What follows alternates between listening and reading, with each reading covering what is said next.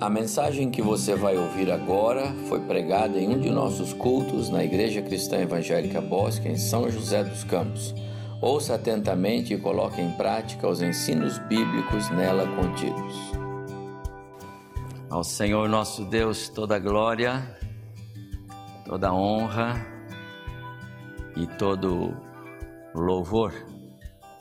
A Ele mais uma vez o nosso culto, a nossa adoração a Ele mais uma vez esse momento que nós separamos na semana para estarmos juntos aqui. Quero cumprimentar você que está em casa, irmão querido, irmã, que não pôde estar conosco nesta manhã. Alguns talvez estejam à noite, com certeza, né?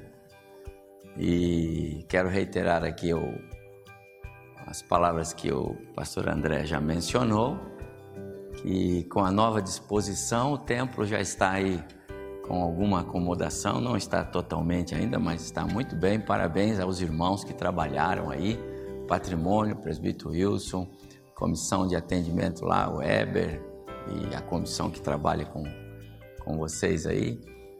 Mas a galeria ainda está vazia, né, pastor? Então nós temos espaço. Graças a Deus por isso. É... Fico feliz em ver a igreja aqui com esse grupo de irmãos, de famílias que vieram nesta manhã. Com certeza, uma manhã muito especial para nós, por causa da mesa do Senhor. Como o pastor André já disse, nós nunca ficamos tanto tempo sem celebrar a ceia aqui. A pandemia mudou a nossa história, pelo menos até o presente momento. Ah, Combinei com o pastor André que hoje, especialmente hoje, por ser o primeiro domingo, nós iríamos mudar a nossa rotina de pregações. O pastor André tem feito pregações especiais em, é, nos profetas menores, não é? E hoje, então, nós íamos suspender para podermos pensar e meditar na ceia do Senhor. Em especial, nas nossas reflexões sobre o eu sou a ressurreição e a vida. Já temos feito algumas mensagens sobre é, o eu sou, não é?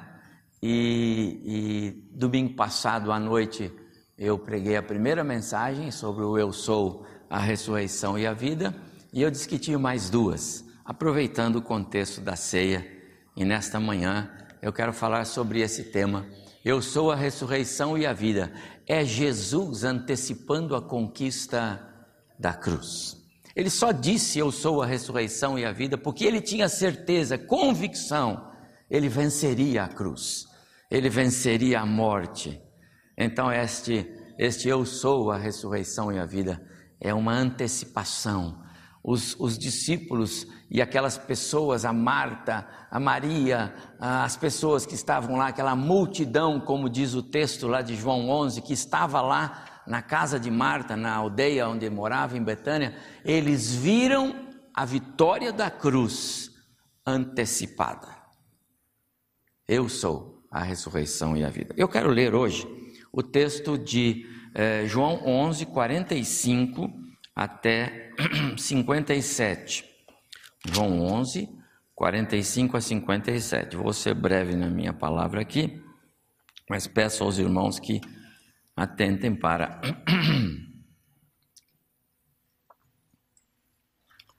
João 11, 45. Muito bem, Jesus então declarou: Eu sou a ressurreição e a vida. Ele ressuscitou Lázaro, tá certo? No verso anterior, Lázaro saiu dos, da, da sepultura. E verso 45 agora. Muitos, pois, dentre os judeus que tinham vindo visitar Mar, Maria, vendo o que fizera Jesus, creram nele, creram nele. Outros, porém, seus inimigos, eh, foram ter com os fariseus e lhes contaram dos feitos que Jesus realizara. Entre os principais sacerdotes e fariseus, então os principais sacerdotes e fariseus convocaram o sinédrio e disseram: Que estamos fazendo, uma vez que este homem opera muitos sinais? Se o deixarmos assim, todos crerão nele. Depois virão os romanos e tomarão não só o nosso lugar, mas a nossa própria nação.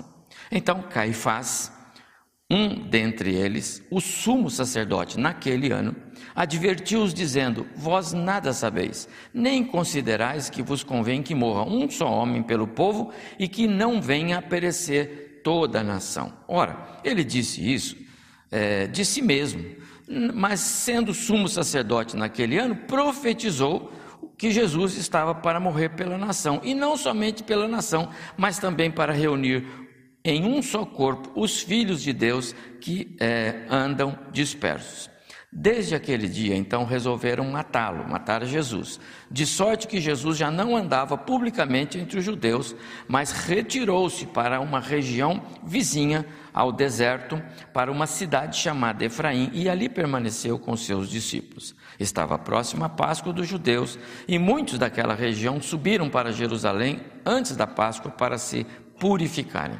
Lá procuravam a Jesus, e estando eles no templo diziam uns aos outros: Que vos parece? Não virá ele à festa? Ora, os principais sacerdotes e fariseus, os fariseus, tinham dado ordem para que, se alguém soubesse onde ele estava, denunciá-lo a fim de o prenderem. Que o Senhor abençoe esta breve reflexão. Então, a partir desse milagre que foi a ressurreição de Lázaro, os versos anteriores a isso nós já pregamos, Jesus agora se tornou ainda mais popular. A popularidade dele cresceu absurdamente. De um lado, aqueles que queriam segui-lo chegavam mais perto. De outro lado, aqueles que queriam persegui-lo e matá-lo já não faziam segredo da sua do seu plano, da sua proposta para tirar-lhe a vida. Exatamente esse é o contexto do texto que nós acabamos de ler. Ah, no verso 49, aparece esta figura do Caifás. Esse Caifás é o mesmo para o qual Jesus é levado depois de preso, é o primeiro que eles levam Jesus para ouvirem o que ele teria a dizer a respeito da condenação de Jesus. Este é o mesmo Caifás. Ele aqui é o sumo sacerdote e ele faz, é, ele, ele faz uma profecia. Seria bom que nós prestássemos atenção, disse ele, no fato de que é melhor que ele morra, porque ele vai morrer para é, que não pereça todo o povo. Porque se nele não morrer, ele continua fazendo milagres, e aí os romanos vêm e vão pensar que nós estamos querendo criar um rei para nós. Então eles vão tirar o nosso direito, vão tirar a nossa nação. Então, melhor que esse homem morra. Veja, a profecia de Caifás, ela, ela é exatamente o plano de Deus. Mas Caifás, ele faz esta profecia em termos políticos. Ele não está pensando em Jesus como o Messias. Ele não está pensando em Jesus como Salvador. Jesus não iria morrer para salvar os judeus do, do, do, do Império Romano, tá certo? Jesus não iria morrer para proteger o Israel. Jesus não iria morrer para tirar de sobre os judeus qualquer pressão política eh, que pudesse haver. Não. Jesus morreria sim, mas não pelos judeus, não pelo povo. Ele morreria para salvar o homem do pecado. Esta não, essa não era a visão de Caifás. Eu quero só chamar a sua atenção para o fato de que algumas vezes Deus usa as pessoas, mesmo nas suas, na sua ignorância, mesmo na, na sua astúcia de querer é, é, é, apresentar uma proposta, algo que ele está dizendo para é, é, resolver uma situação. Caifás aqui ele era apenas e tão somente um instrumento nas mãos de Deus. Seria bom, é, ele diz, não é? Versículo é, é, 49 e 50, né? Seria bom que morra um homem pelo povo e que não venha a perecer toda a nação. Ele, ele, ele acertou no que diz respeito à morte de Jesus, mas errou no que diz respeito à razão da morte de Jesus. Ah, importante dizer, meus amados irmãos, que a morte de Jesus é, na cruz, e esse é o nosso foco nesta manhã, a respeito da sua Eu sou a ressurreição e a vida, é, a morte de Jesus na cruz, ela seria o primeiro passo dado para que o Eu sou a ressurreição e a vida pudesse ser visto de maneira plena por todos. Não, não haveria ressurreição se Jesus primeiro não morresse. Está certo o Caifás quando ele disse que ele precisava morrer. Como eu disse, ele só não entendeu ou não entendia o porquê que Jesus haveria de morrer para salvar todo aquele povo. É, Jesus morreria sim é, para ressuscitar. E esta é a, é a é a riqueza do eu sou, a ressurreição e a vida, como uma antecipação é, da conquista da cruz. Jesus ressuscitou para nos dar a, a segurança de que um dia nós vamos ressuscitar. Jesus ressuscitou para garantir a nossa ressurreição e não mais em corpos perecíveis não mais em corpos é, corruptíveis, não mais em corpos naturais, mas em corpos glorificados, em corpos celestiais. O apóstolo Paulo, escrevendo na carta aos Coríntios, 1 Coríntios, capítulo 15, versículo 42, ele diz assim: assim será a ressurreição dos mortos. Essa da qual Jesus disse: Eu sou a ressurreição e a vida. Assim será a ressurreição dos mortos. O corpo que é semeado é perecível e ressuscita imperecível. O corpo é semeado em desonra e ressuscita em glória. É semeado em fraqueza e ressuscita em poder é semeado um corpo natural e ressuscita um corpo espiritual. Se há corpo natural, há também corpo espiritual. O Caifás não entendia isso, nem a Marta, nem a Maria, nem aquela multidão toda que estava à beira do túmulo do Lázaro e viu Lázaro vindo para fora. Lázaro, quando veio para fora, ele veio de novo Lázaro. Lázaro ressuscitou Lázaro, corpo natural, carne e osso. Um dia morreu de novo. Mas Jesus está dizendo que é, o mesmo Deus, e eu sou Ele, o mesmo Deus que tem o poder para tirar o Lázaro lá do mundo dos mortos, esse mesmo Deus tem o poder de ressuscitar, não mais em corpos naturais, mas em corpos celestiais, em corpos não corruptíveis. Essa é a riqueza do eu sou a ressurreição. Eu sou a ressurreição não é para garantir que se algum de nós aqui morrer, você corre lá e Jesus, Jesus levanta aí o pastor André, porque não, não, nós não vamos brigar com Deus se o Senhor levar você. Não vou orar por ressurreição. Entendeu? Mas eu tenho convicção de que na ressurreição, quando Cristo voltar, ele vai ressuscitar. Este é o segredo do eu sou a ressurreição e a vida. Por isso, hoje à noite, eu quero falar sobre o impacto do eu sou a ressurreição e a vida no nosso dia a dia. Nós temos que crer que eu sou a ressurreição e a vida, é uma garantia que tem que afetar o nosso dia a dia hoje. Eu tenho que viver cada dia ciente, certo, seguro e descansado no fato de que o meu Deus vai me ressuscitar um dia. Eu estou falando de ressurreição física, eu estou falando de corpo, eu não estou falando da alma. A minha alma não morre nunca, nem a sua, nem a do ímpio. Eu estou falando da ressurreição de corpos, não é o que Paulo diz? Há corpos naturais, há corpos celestiais, há corpos corruptíveis, há corpos não corruptíveis, há corpos terrenos e há corpos do céu. Esse corpo do céu é o nosso. Qual? Aquele que Jesus teve. Quando Jesus ressuscitou e encontrou com Maria lá na, no, no, no, no jardim, e ela não conhecia, ela disse: Foi o Senhor que pegou o corpo. E ele disse: Maria. Ele falou: Mas é o Senhor, é Jesus, como que eu não conheci? Depois Jesus vai lá, na, lá no, no cenáculo, os discípulos estão lá orando, Jesus entra, não precisou nem abrir a porta, porque agora o corpo dele não é mais carnal, não é mais natural. Então ele atravessou aquela parede, chegou lá e disse: Sou eu. E o Tomé não estava presente, mas depois veio lá o Tomé e disse: Põe a mão aqui, Tomé, sou eu. Esse corpo de Jesus dizendo: Eu sou eu, eu sou. Esse corpo é o meu, é o seu. Você crê nisso, meu irmão?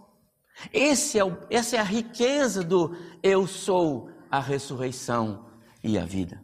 Esse corpo o Senhor vai nos dar. É o meu. Eu acho que eu vou voltar com assim, uns 28.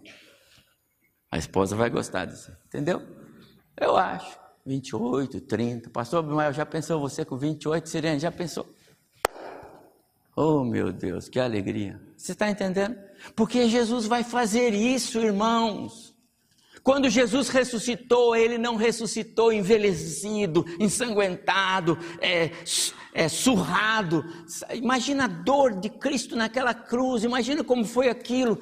Eles olhavam para Jesus, parece que ele tinha 100 anos de tanto sofrer, de tanta angústia. Mas quando ele ressuscita, ele é um homem bonito, que as pessoas nem sabem quem é esse. Aqueles dois no caminho de Maús olharam para ele e falaram: Só você não sabe? Olhava para ele e falaram: Esse aqui é um moço, é Jesus. Você não se lembrou dele há alguns anos atrás? É que agora ele, o corpo dele é glorificado. É o nosso, irmãos. Essa é a promessa. Eu quero dizer aos irmãos que ao declarar eu sou a ressurreição e a vida, Jesus então mantinha os olhos fixos na cruz, porque ele sabia o que ele ia fazer naquela cruz e o que ele faria depois da cruz. E eu quero só fazer três considerações. Primeiro, Jesus sabia que ah, na cruz ele teria sofrimentos, ele teria dor, ele teria solidão, ele passaria por tudo isso. Mas ainda assim ele disse: Eu sou a ressurreição e a vida, e eu vou lá por causa de vocês. Era o coração dele era esse. Ainda que as pessoas estavam lá traindo ele, como foi o caso do companheiro Judas, o Pedro que o abandonou, aquele monte de, de, de seguidores que deram as costas para ele, mas ele disse: Eu vou lá por causa de vocês. Jesus sabia que teria de caminhar sozinho, Verso 20, 46 eh, de Mateus 27, Jesus diz assim: Meu Deus, meu Deus, por que me desamparaste? Amados irmãos, o filho caminhou sozinho. Em algum lugar, Deus diz para ele: Agora é com você. A hora que ele recebe os pecados nossos, o meu e o seu, aqui ele está sozinho. Deus não ele, porque Deus não pode ter parte com o pecado. Você entende isso, irmão? Ele foi sozinho. Eu sou a ressurreição e a vida, porque ele foi sozinho pagar o preço do meu e do seu pecado. Você já pensou nisso, irmão? Jesus sabia também que a sua vitória era certa. Abra sua Bíblia comigo, por favor, no texto de Isaías 53. Faz questão que você leia aí na sua Bíblia. Abre aí 53, 12. Eu li um comentário de Charles Spurgeon sobre esse versículo e eu fiquei encantado com isso. Olha para você ver aí, Isaías 53, 12. Todos achamos? Diz o Senhor Deus a respeito do filho, lá em Isaías 53, 700 anos antes da cruz. Diz o Senhor Deus a respeito do filho: Por isso eu lhe darei um lugar de honra. Ele receberá a sua recompensa junto com os grandes e os poderosos, pois ele deu a sua própria vida e foi tratado como se fosse um criminoso. Ele levou a culpa dos pecados de muitos e orou pedindo que eles fossem perdoados. Charles Spurgeon, comentando esse texto, ele diz que Jesus transferiu o seu nome para a lista dos transgressores, para poder transferir o nosso nome para a lista dos que foram feitos novas criaturas por Cristo Jesus. Jesus transferiu o nome dele para a lista de criminosos, para que pudéssemos ter o nosso nome transferido para a lista daqueles que foram feitos novas criaturas em Cristo Jesus. Paulo escrevendo sobre isso, ele diz: Se alguém está em Cristo, nova criatura é. As coisas antigas passaram, eis que tudo se fez novo. Mas, amados irmãos, Jesus sabia, quando ele foi para a cruz, ele sabia que ao derrotar o poder da morte, o poder do inferno, o poder do pecado, ele abriria caminho para nós. Então ele disse: Então eu vou. É o bom pastor abrindo caminho para as suas ovelhas. Ele vai na frente. Ele vê primeiro lugar, depois ele leva as ovelhas. O apóstolo Paulo, escrevendo a, na carta aos Coríntios, no capítulo 15, versículo 22 e 23, diz assim: Assim como todos morremos em Adão, todos que são de Cristo receberão nova vida. Mas essa ressurreição tem uma sequência. Cristo ressuscitou como o primeiro fruto da colheita, e depois todos os que são de Cristo ressuscitarão quando ele voltar. Primeiro Cristo, na versão Almeida, revista e atualizada. É, é, primeiro os que são de Cristo, depois, primeiro Cristo, depois os que são de Cristo na sua vinda. Entende isso? A primeira parte já foi cumprida. Cristo ressuscitou lá. Eu sou a ressurreição e a vida. Ele ressuscitou. A cruz não o segurou. A sepultura não pôde trancá-lo. Não tem ossos de Jesus naquela sepultura que talvez aqui alguns dos irmãos já visitaram lá em, em Jerusalém, lá, não sei. Não tem ossos lá. Porque ele não ficou ali, o corpo físico dele saiu. E ele não ressuscitou num corpo que de novo ia morrer. Ele não ressuscitou num corpo que é perecível. Ele não ressuscitou num corpo que fica doente. Ele não ressuscitou num corpo que envelhece. Não. Ele ressuscitou num corpo de nova natureza, glorificado, incorruptível, celestial, o dele, de origem. E isto já aconteceu. Eu li aqui. Primeiro, Cristo. Depois, os que são de Cristo na sua vinda. De que Paulo está falando? De nós, a igreja. Então, um dia, um dia, mesmo que você morra hoje, vamos sepultar ali, lugar ali qualquer. Mas no dia que Cristo arrebatar a igreja, antes que nós, os vivos, se estivermos lá até aquele dia, antes que nós os sejamos transformados, os mortos vão ressuscitar. Pastor, mas como já passou tanto tempo? Já nem está mais no lugar lá, já puseram a ossada no outro lugar, e os que cremou ainda, pastor, já tem, não tem cinza, não tem nada. Meu amado irmão, quando Deus criou você, Ele criou do nada. Quando Deus criou o homem no jardim do Éden, nem existia homem. Quando Deus criou o mundo, não existia mundo. Quando Deus criou essas árvores, essas flores lindas, não existia nada disso. Quando Deus criou os pássaros, não existia nada. Ele criou tudo do nada. Se ele criou do nada, ele pode trazer à existência aquilo que já não existe. Você entende isso?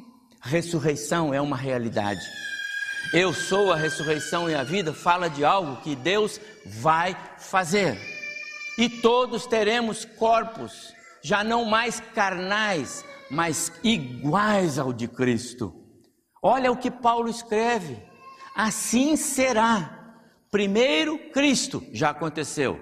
Depois os que são de Cristo na sua vinda. É a igreja, é os que por ele já foram salvos. Amados irmãos, esta é a nossa esperança. É sobre esta promessa que esta mesa fala. É pensando nos benefícios da cruz que nós celebramos a comunhão nesta manhã. É por causa do eu sou, a ressurreição e a vida que esta mesa tem sentido para nós. Por isso, não haveria sentido algum, não haveria ressurreição sem o pagamento do preço. Não haveria manifestação da glória de Deus. Era sobre isso que Jesus falava para Marta e né? Essa enfermidade, lembra? Ô oh, Jesus, o seu amigo está lá, está muito enfermo para a morte. Ele falou assim: não é para a morte, é para a glória de Deus. Ele tinha toda uma sequência na cabeça. E ele veio mostrando isso quatro dias depois, quando ele chegou lá. É para a glória de Deus. O autor da carta aos Hebreus, no capítulo 5, versos 7 a 10, diz: Jesus ofereceu-se a si mesmo naquela cruz, e embora sendo filho, aprendeu obediência pelas coisas que sofreu, e tendo sido aperfeiçoado, isto é, capacitado pela cruz, tornou-se autor da salvação eterna para todos os que lhe obedecem. A cruz capacitou Jesus para ser o meu Salvador.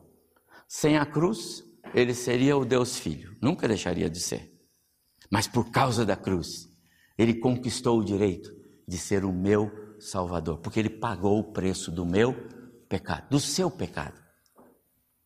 A cruz levantada para humilhação, descaso, derrota do Filho de Deus, tornou-se um ícone de, ícone de triunfo. Não é um triunfo? Você não anda com uma cruz, alguns irmãos gostam de ter uma cruzinha assim, as, as irmãs. Você não anda isso porque é derrota. Você anda com isso porque é, é, é, é triunfo. Eu ainda quero, viu, pastor? Eu ainda quero botar uma cruz bem bonita aqui, se o conselho espiritual deixar, bem bonita assim, uma cruz. Não sei como. Eu amo a cruz. Eu quero.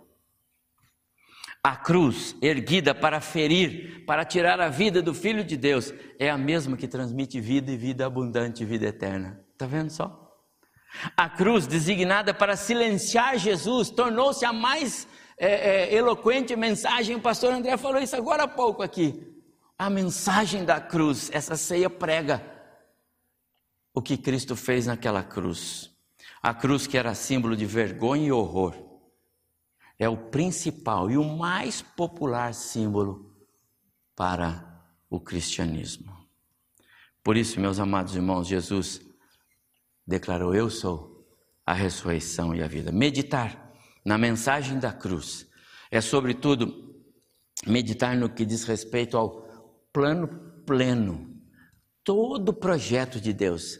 Amados irmãos, eu não sei quantos, quanto tempo, desde quando Deus idealizou tudo até chegar na cruz. Para Deus não existe tempo, você sabe disso. O Cronos pertence a nós. Deus não tem tempo. Mas é, existiu a criação do homem, existiu Adão, existiu uh, Abraão, Moisés, existiu Ló, existiu o Jacó, existiu o povo, existiu todo. Quanto tempo? Eu não sei. Milhares de anos. Mas antes de tudo isso, havia um projeto chamado Cruz. E há dois mil anos esse projeto foi executado. A cruz, o projeto da cruz, diz respeito à redenção da criação, diz respeito à eternidade com Deus, à glorificação do Filho do Homem, ao cumprimento das promessas bíblicas, ao arrebatamento da igreja, à volta de Cristo, fala do novo céu e da nova terra, a cruz fala de tudo isso. Por isso a pergunta: o que mais é tão importante que pode ocupar o lugar da mensagem da cruz na minha vida? Há um hino 110 de Salmos e hinos. Fazia sete meses que a gente não cantava, porque toda ceia eu gosto de cantar esse hino. No Calvário se ergueu uma cruz contra o céu, como emblema de afronta e de dor. Mas eu amo essa cruz. Foi ali que Jesus deu a vida por mim, pecador. Meus amados irmãos, nesta manhã, quando nós celebrarmos a ceia, eu quero pensar com vocês a respeito da cruz, mais uma vez. Mas agora olhando para a cruz com esse foco. A cruz é a mensagem do eu sou, a ressurreição e a vida. Não é para a derrota, é para a vitória. Não é para a tristeza. Não devemos lembrar da cruz, cabisbaixos pelo que Jesus sofreu. Ele sofreu, claro que sim, mas a vitória é tão grande. Nesta manhã vamos celebrar a ceia do Senhor, com os olhos voltados para a mensagem da cruz.